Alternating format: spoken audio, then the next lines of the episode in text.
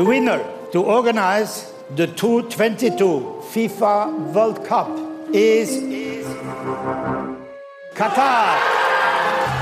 Scheich Tamin und ich sind uns einig, dass Katar und die Bundesrepublik im Energiebereich künftig enger zusammenarbeiten werden. Man darf sich von dieser Glitzerwelt nicht beeinflussen lassen. Kataris selbst sind sehr, sehr konservativ. 4000 Quadratmeilen Wüste. Geld, Macht, Katar. Ein Podcast von ARD und Zeit. Im November startet hier die Fußball-WM bei rund 30 Grad in klimatisierten Stadien. Tausende Gastarbeiter sind dafür gestorben, sagen Menschenrechtsorganisationen. Es ist ein kleines Land mit richtig viel Geld und richtig viel Gas. Das alles ist Katar. Und dann hört's auch schon auf ein paar Newshäppchen, Bruchstücke, wahrscheinlich jede Menge Vorurteile. Daraus setzt sich euer Bild von Katar wahrscheinlich zusammen. Und meins auch. Ich bin Dena Petersen.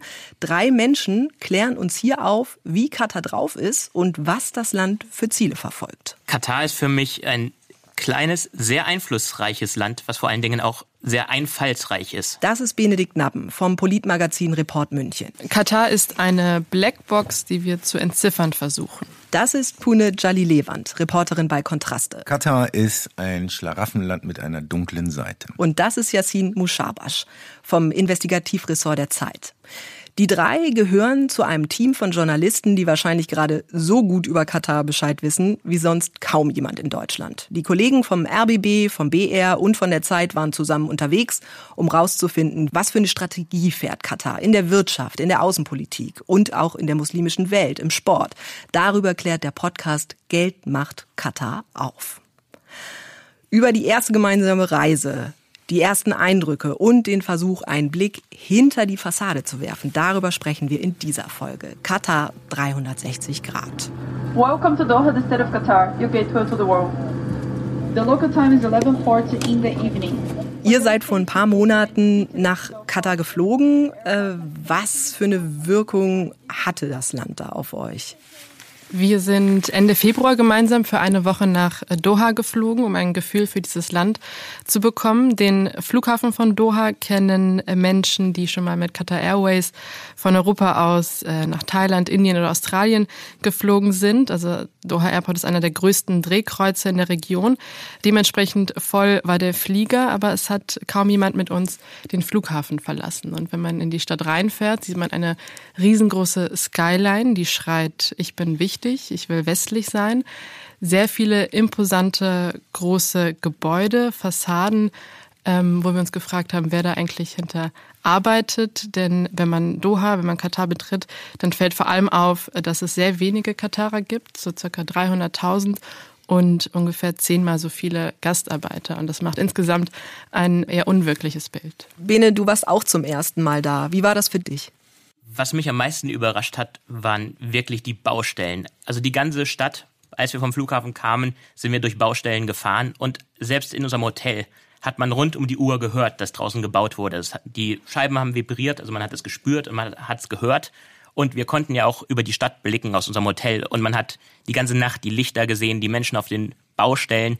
Und wir konnten sogar aus unserem Hotel beobachten, wie dann zum Schichtwechsel die Busse kamen und die Bauarbeiter abgeholt haben und die neuen Bauarbeiter gebracht haben. Also man hört ja immer von den vielen äh, Bauarbeitern und Gastarbeitern in Katar, aber wie viel dort gerade entsteht, das fand ich wirklich beeindruckend. Ich war vor zehn Jahren das letzte Mal in Katar gewesen und ähm, ich fand das schon krass, wie sehr sich innerhalb von dieser Zeitspanne das Land erkennbar und sichtbar verändert hat. Also wie viel seitdem geschehen ist, wie viel es nochmal gewachsen ist, vor allem Doha, die Hauptstadt.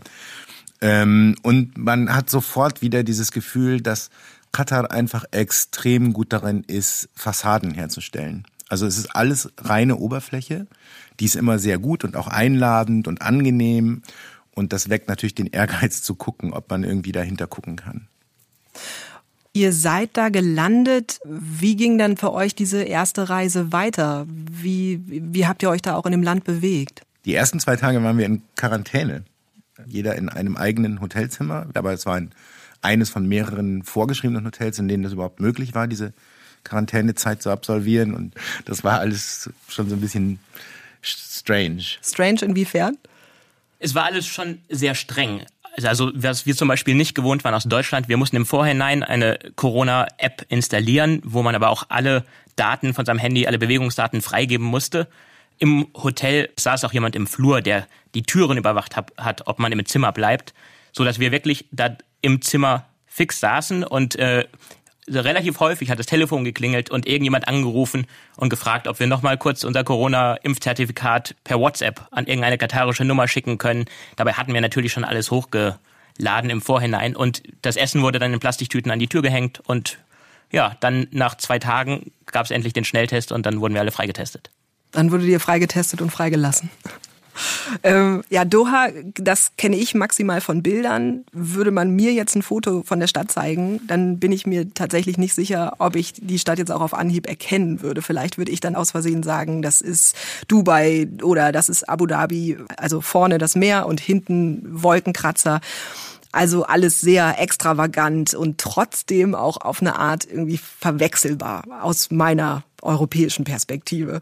Was habt ihr für Eindrücke gewinnen können und wo wart ihr in Doha überall unterwegs?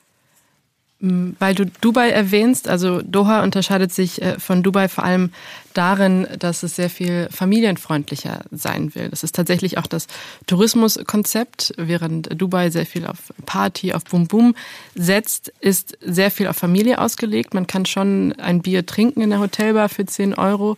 Der Fokus ist aber ein anderer und Frauen und Männer sind eben gemeinsam vor allem als Familie unterwegs.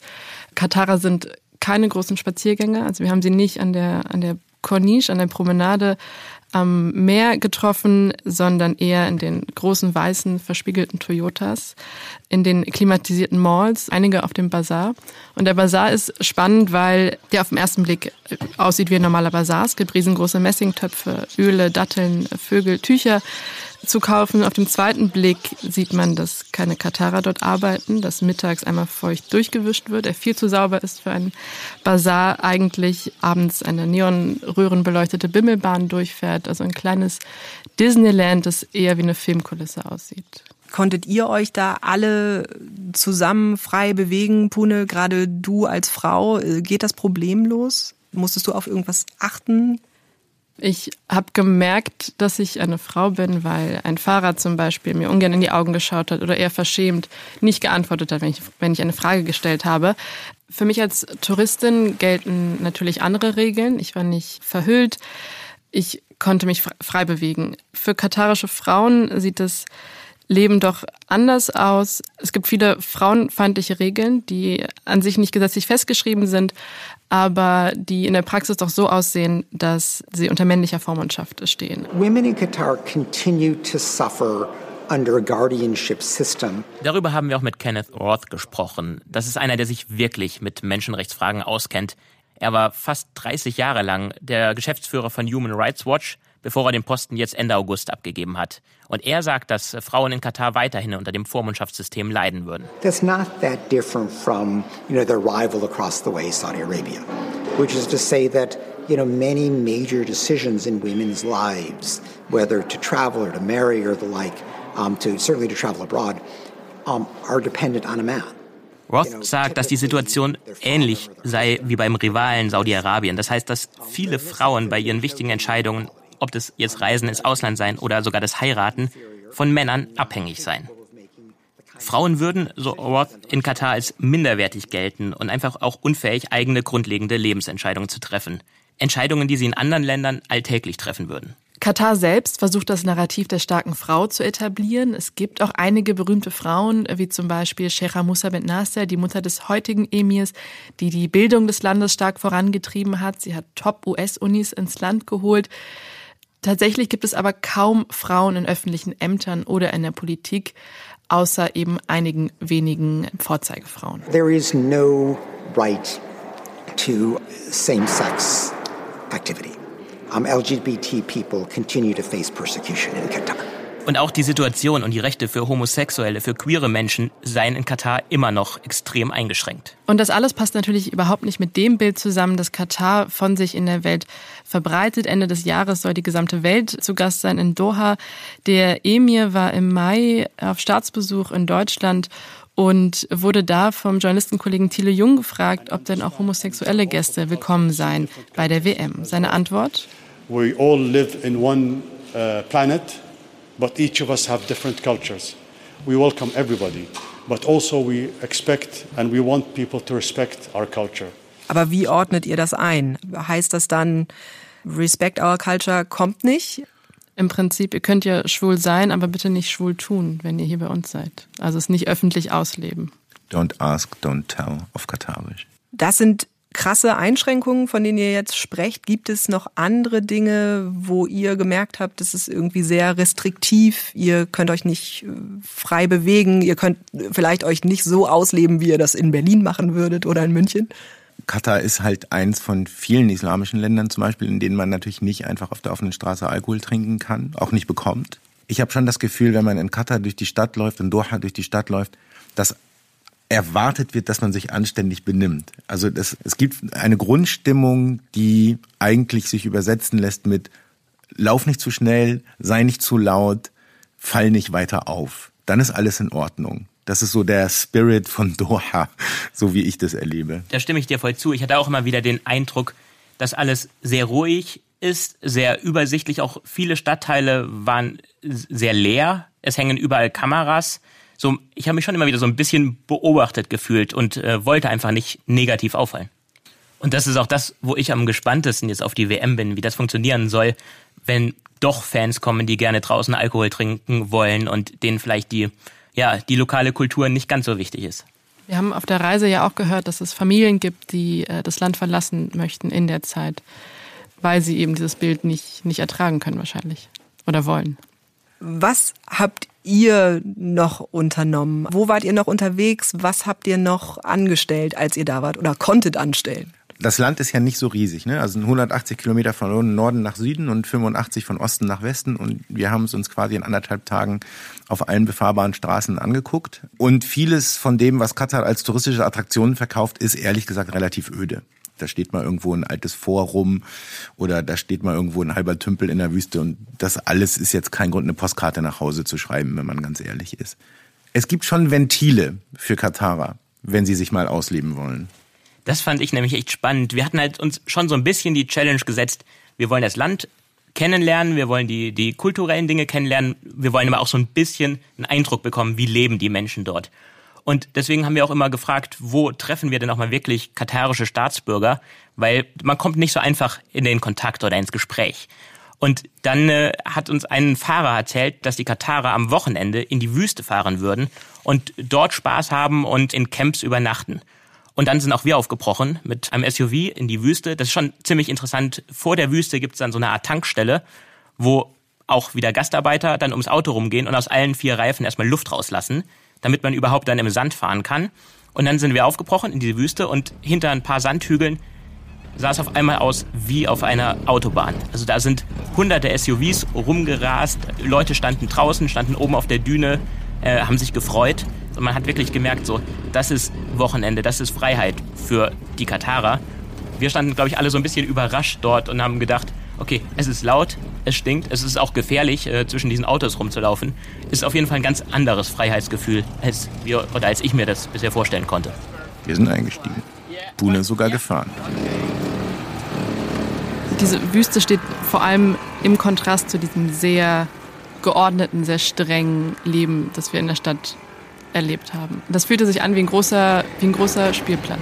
Ich lebe noch! Und es gibt aber noch eine, noch eine Dimension an dieser Wüstenvorliebe, die ich total interessant fand. In der gesamten katarischen Wüste findet man ähm, diese Camps. Und diese Camps, das sind Rückzugsorte für Familien. Katarer sind Beduinen im Kern. Und diese Beduinentradition des in der Wüste Lebens oder zumindest das Wochenende die Freizeit dort verbringen, ist sehr lebendig. Allerdings eben katarisch gewendet. Das heißt, die sind da in einem vier Sterne, 20 Meter mm, Bungalow-Wohnwagen, haben Wi-Fi, Fernsehen und alle anderen Annehmlichkeiten, die jetzt ein Beduine früher nicht gehabt hätte. Aber sie sind in der Wüste, weil sie gerne in der Wüste sind. Und diese Camps zu sehen, das war schon auch ganz interessant, die da wie so ganz kleine Minisiedlungen zwischen Meer und Dünen da verstreut sind. Und wichtig, das ist auch keine Jungsspielerei. Ich habe dann bei der zweiten Reise einen Museumschef gesprochen, der sagte, er fährt auch dreimal die Woche in die Wüste. Also das ist Volkssport da. Katar ist ein traditionelles Land, ist ein religiöses Land auch. Habt ihr daran auch in irgendeiner Form teilgenommen? Äh, wart ihr irgendwie in einer Moschee? Nee, wir waren nicht in der Moschee und ich würde das auch nicht machen, als äh, Nicht-Muslim einfach so in eine Moschee zu schlappen. Aber natürlich ist der Gebetsruf allgegenwärtig. Also äh, klar, ähm, wenn Gebetszeit ist, dann, also, dann wird es kaum einen Fleck in Katar geben, wo man das überhört. Es gibt viele Moscheen, es gibt große Moscheen. Ähm, die Freitagspredigt wird laut übertragen von den wichtigsten Moscheen. Das kriegt man alles mit. Und ich finde den Gegensatz und die Verbundenheit und den gleichzeitigen Gegensatz zwischen Katar und Saudi-Arabien an der Stelle total interessant. Saudi-Arabien ist ja der Inbegriff eines, eines durch und durch islamischen Staates, geprägt von der wahhabitischen Auslegung des Islam und Katar auch. Katar ist auch ein wahhabitisches. Das ist das einzige Land außer Saudi-Arabien, das dieser Spielart des Islam als quasi Staatsauslegung anhängt. Nur mit Unterschieden und die merkt man eben auch. Also Katar ist total traditionell, sehr religiös, sehr fromme Menschen, aber es wird nicht so nach außen ausgelebt, wie man das in Saudi-Arabien erleben kann. Wenn in Saudi-Arabien der Muezzin ruft, dann schließen alle Cafés und die Leute gehen in die Moschee. Ähm, es gab es vor ein paar Jahren überall im Land die Sittenpolizei, die das auch kontrolliert hat. Das gibt es in Katar nicht. Wer sitzen bleiben will, bleibt sitzen. Die Läden haben weiter auf. Das heißt, es ist so eine Art Saudi-Arabien-Light, was das religiöse Leben angeht. Und ähm, es gibt noch einen ganz entscheidenden Unterschied. Katar ist praktisch das einzige arabische Land, das keine Erfahrung hat und keine Probleme gehabt hat mit islamistischem Terrorismus im eigenen Land oder mit einer militanten islamistischen Opposition, die den Staat herausfordert. Alle anderen Länder in der Region haben das. Die größte innere Bedrohung geht von islamistischen Militanten aus. In Katar zero. Das ist nicht das Problem. Darüber werden wir auf jeden Fall in einer späteren Folge auch noch sprechen. Springen wir jetzt noch mal kurz nach Doha zurück.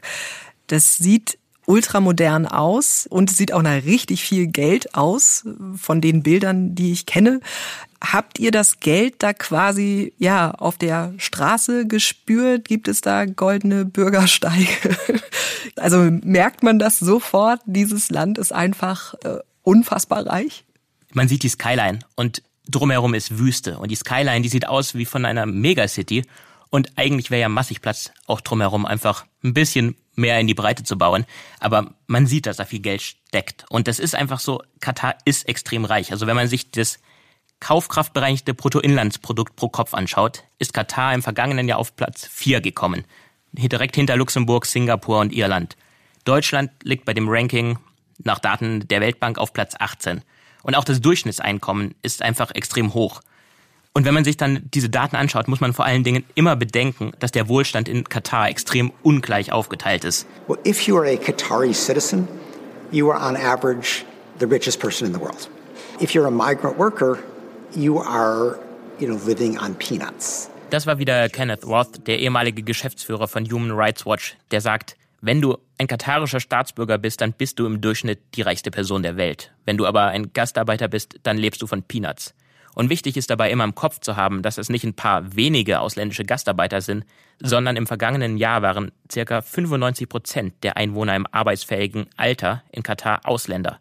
Also katarische Staatsbürger sind im eigenen Land eine totale Minderheit. Also wenn ich diese Prozentzahlen jetzt höre, würde ich mal davon ausgehen, ihr habt eigentlich kaum Katarer getroffen, rein von der Wahrscheinlichkeit her und hattet dafür super viel mit Gastarbeitern zu tun. Das, hat, das hat total skurrile Folgen. Also wir sind einmal in einen Ort gefahren außerhalb von Doha, wo eigentlich der Fischereihafen ist, der einen Großteil des Landes versorgt. Und meine Erwartung war, in jedem Land der Welt, wenn du Local People treffen willst, dann gehst du zum Beispiel, wenn es einen gibt, zum Fischereihafen.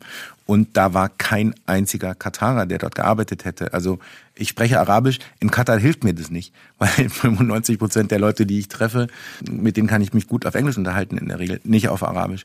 Und das ist in jedem Sektor und an jedem Ort dieses Landes eigentlich so. Und besonders bedrückend fand ich nach dieser ersten Reise, dass man die Klassengesellschaft spürt. Guido Steinberg, der Islamwissenschaftler, spricht von einer Dreiklassengesellschaft. An der Spitze eben die sehr, sehr reichen Katarer. Dann gibt es eine zweite Klasse, das sind die gut ausgebildeten Ausländer aus dem Westen, aber nicht nur. Das können ähm, Ärztinnen und Ärzte aus Venezuela sein, ähm, Ingenieure, also die Menschen, die sehr viel Geld verdienen können in Katar, aber auch keine Rechte haben, also eben nicht dieselben Privilegien genießen wie, wie Katarer.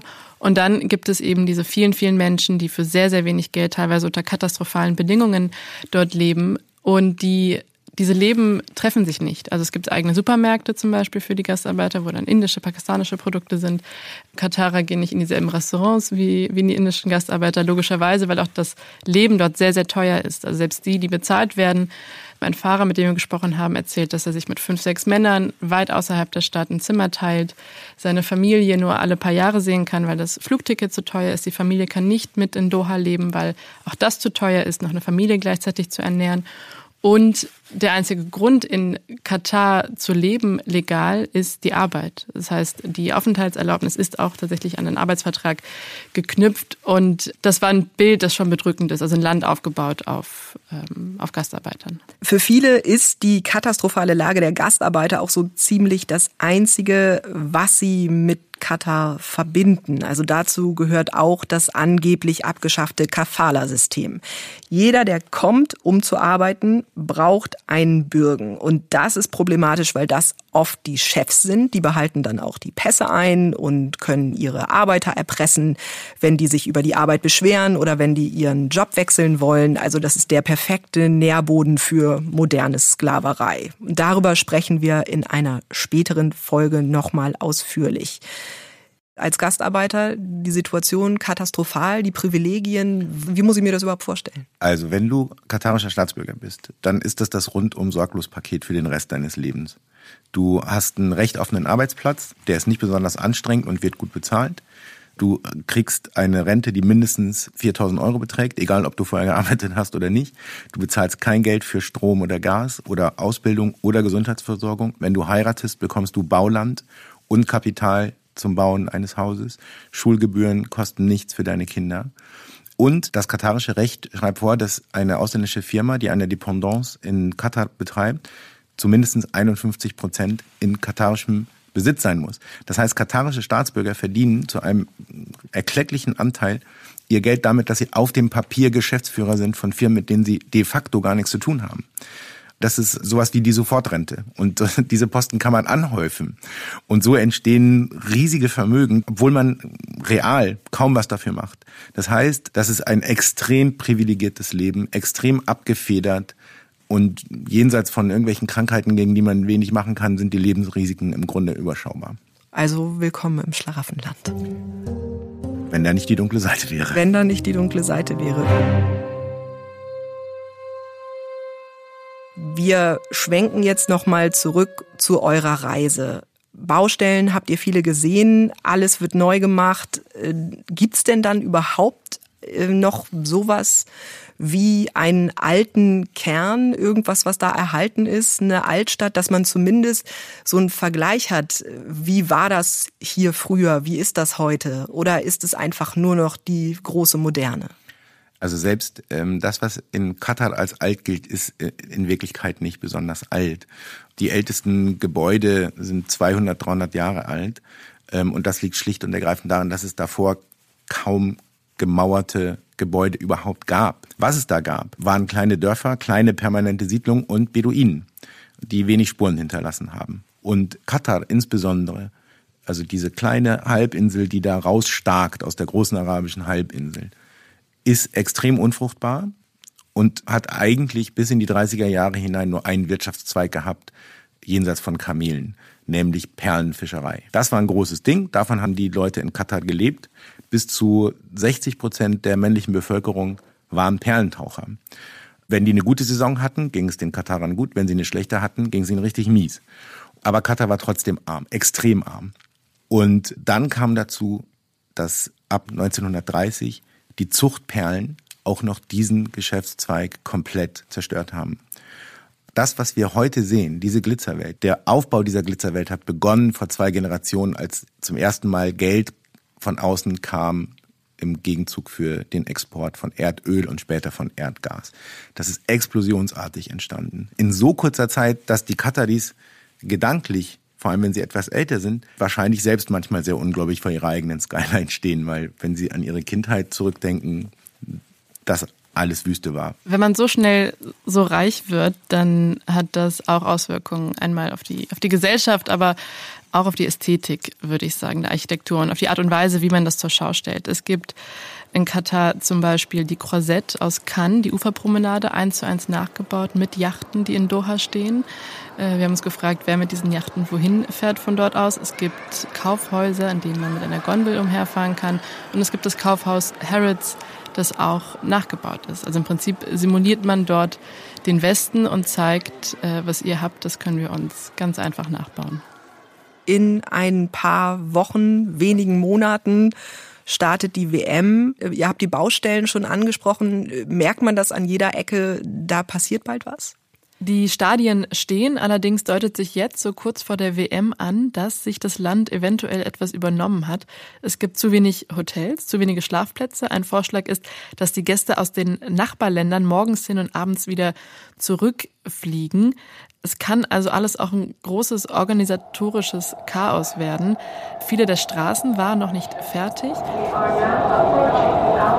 Sie haben ein U-Bahn-Netz ausgebaut. Wir sind damit gefahren. Die U-Bahn hat eine erste Klasse gepolstert. Die war aber leer. Also ich kann mir nicht vorstellen, dass jetzt vor oder nach der WM es da großen Verkehr geben wird. Es wurden Straßen neu gebaut. Das sind alles Dinge, die vielleicht eh gebaut würden. Aber diese WM hat diese Wahnsinnsentwicklung eben in zehn Jahre gequetscht. Man darf sich von dieser Glitzerwelt nicht beeinflussen lassen. Um noch ein bisschen besser zu verstehen, wie dieses Land funktioniert, habe ich mit dem ehemaligen Chef des Bundesnachrichtendienstes, Gerhard Schindler, gesprochen. Sondern hinter dieser modernen Glitzerwelt steckt ganz oft mittelalterliches Denken.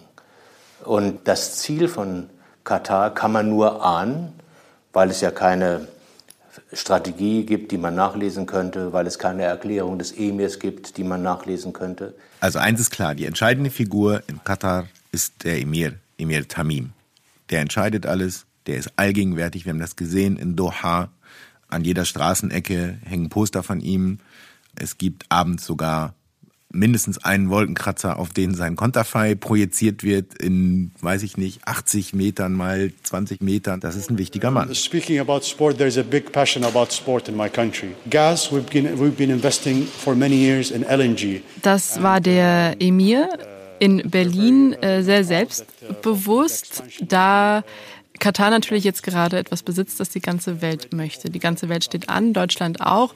Und dementsprechend freundlich ähm, war der Empfang, zunächst beim Bundespräsidenten, dann ähm, bei Olaf Scholz.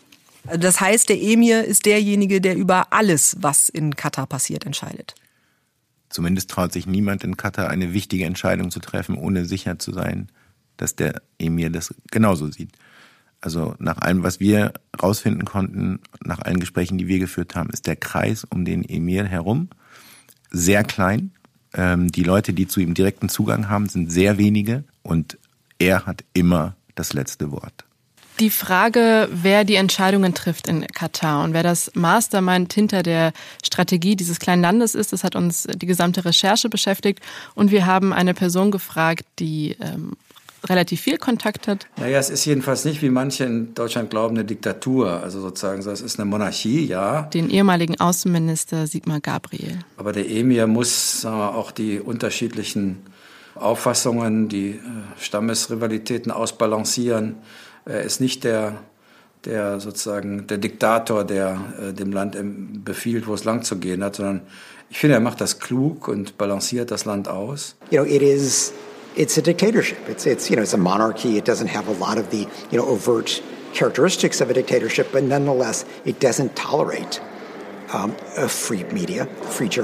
Dem widerspricht Kenneth Roth total. Wir hatten ihn ja eben schon mal gehört. Das war der ehemalige Geschäftsführer von Human Rights Watch. Er sagt, es gebe keine Wahlen, es gebe keine Zivilgesellschaft, es gebe keine freie Presse und auch sonst keine der Elemente, die in einer Demokratie zum Tragen kommen. Das sind ja komplett widersprüchliche Meinungen, sehr unterschiedliche Interpretationen dieses Landes. Wie stuft ihr das denn ein?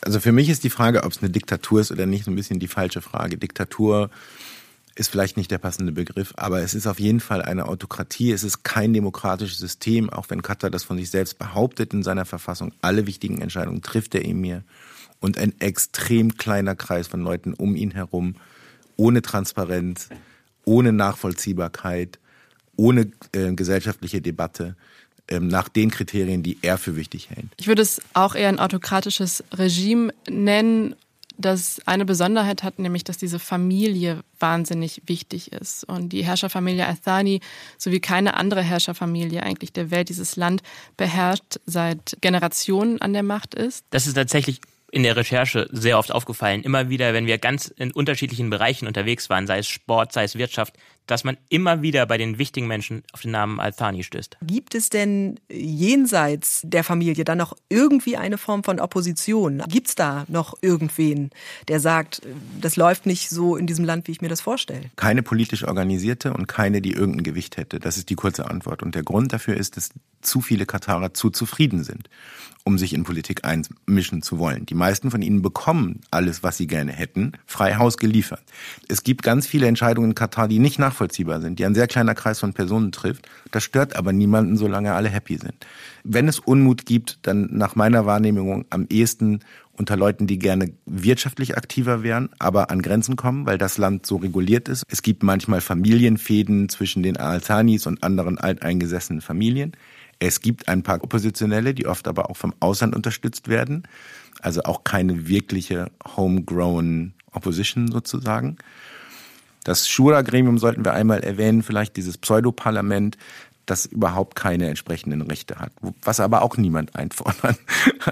Das ist im Grunde eine Stammesversammlung und das ist vielleicht aber auch wichtig, weil wir wollen ja den, den Katarern auch gerecht werden. Die haben auch eben eine eigene politische Tradition und dazu gehört eher eine Stammesversammlung als ein Parlament nach Vorbild europäischer Staaten zum Beispiel. Und es ist auch nicht so, als würden jetzt die Altanis gegen alle nur ihren Willen durchdrücken, sondern die müssen schon auch balancieren die Interessen von verschiedenen Gruppen. Aber sie machen das eben auf ihre Art und Weise und nicht auf unsere Art und Weise. Und das muss man verstehen. Wir haben diese Familie, die so mächtig ist, aber wie tickt die denn? Naja, es ist eine große Familie. Ne? Also es gibt mindestens 20.000 Mitglieder dieser Familie, Kinder mitgerechnet. Aber das sind fast 10 Prozent der katarischen Staatsbevölkerung. Die Familie beherrscht die katarische Halbinsel seit dem 19. Jahrhundert, hat sich durchgesetzt gegenüber anderen Familien, zum Teil auch größeren Familien, aber sie ist halt die, die die Macht in den Händen hält, weil sie damals die Perlenfischerei an sich gezogen hat und sie ist unangreifbar, weil sie sich platziert hat, so wie Benne das schon beschrieben hat, in allen wichtigen Bereichen dieses Landes. Man kommt an den Al-Thani in Katar nicht vorbei, wenn Geld fließt oder Entscheidungen getroffen werden. Dass die alle ähnlich ticken, kann man bei so einer großen Familie, glaube ich, nicht voraussetzen. 20.000 Leute, ganz genau. schwierig unter einen Hut zu Und man darf auch nicht vergessen, also Katadis bügeln das gerne über, aber zwei der Emire sind durch einen Putsch an die Macht gekommen innerhalb der Familie. Also es gibt schon auch Machtkämpfe in dieser Familie.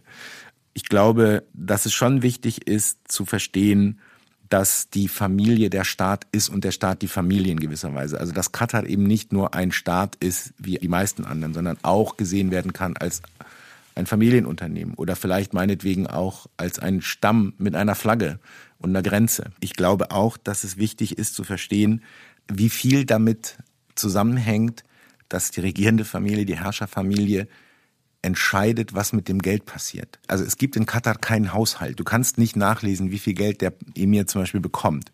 Traditionell bekommt der Emir ein Viertel aller Einnahmen. Und seine Familie bekommt ein weiteres Viertel und ein drittes Viertel geht an seine erweiterte Familie und das vierte Viertel kriegt die Bevölkerung.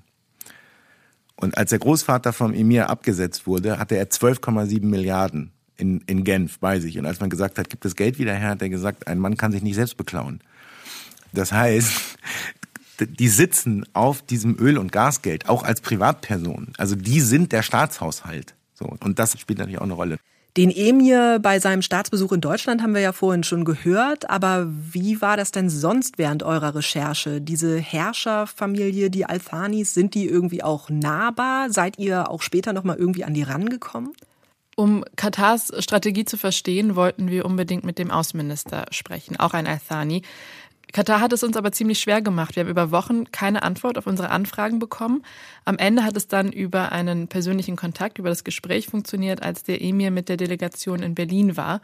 Es war aber tatsächlich bis zum Schluss, auch als ich schon in Doha war, nicht klar, ob das Interview stattfinden kann. Aber es hat geklappt. Es hat geklappt. Als du den getroffen hast, ist das dann auch jemand, der mit, sagen wir mal, einer natürlichen Autorität auftritt, der auch irgendwie Macht demonstriert?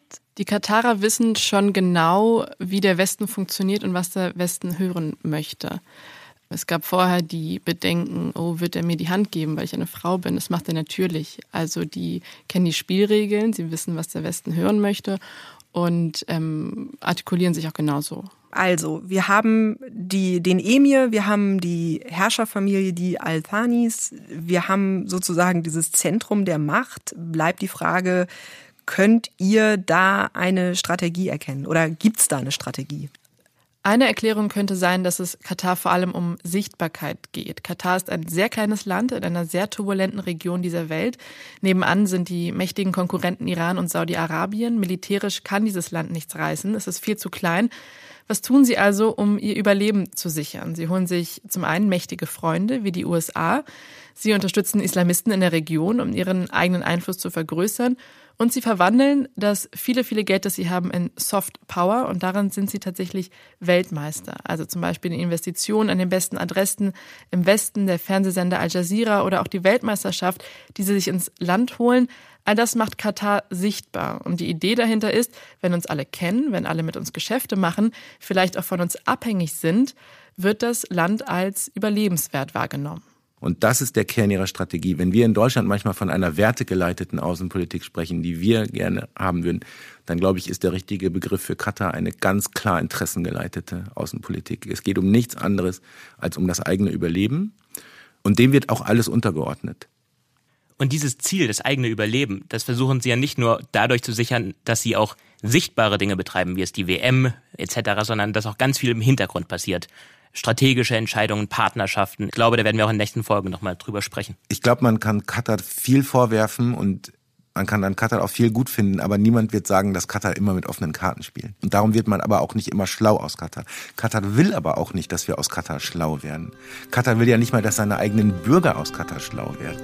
Die Blackbox Cutter zu entschlüsseln ist also so gut wie unmöglich. Was wir wissen ist, der Emir und seine Familie, die Althanis, gewinnen an Einfluss, auch im Weltfußball. Jetzt kann Katar ganz oben mitspielen.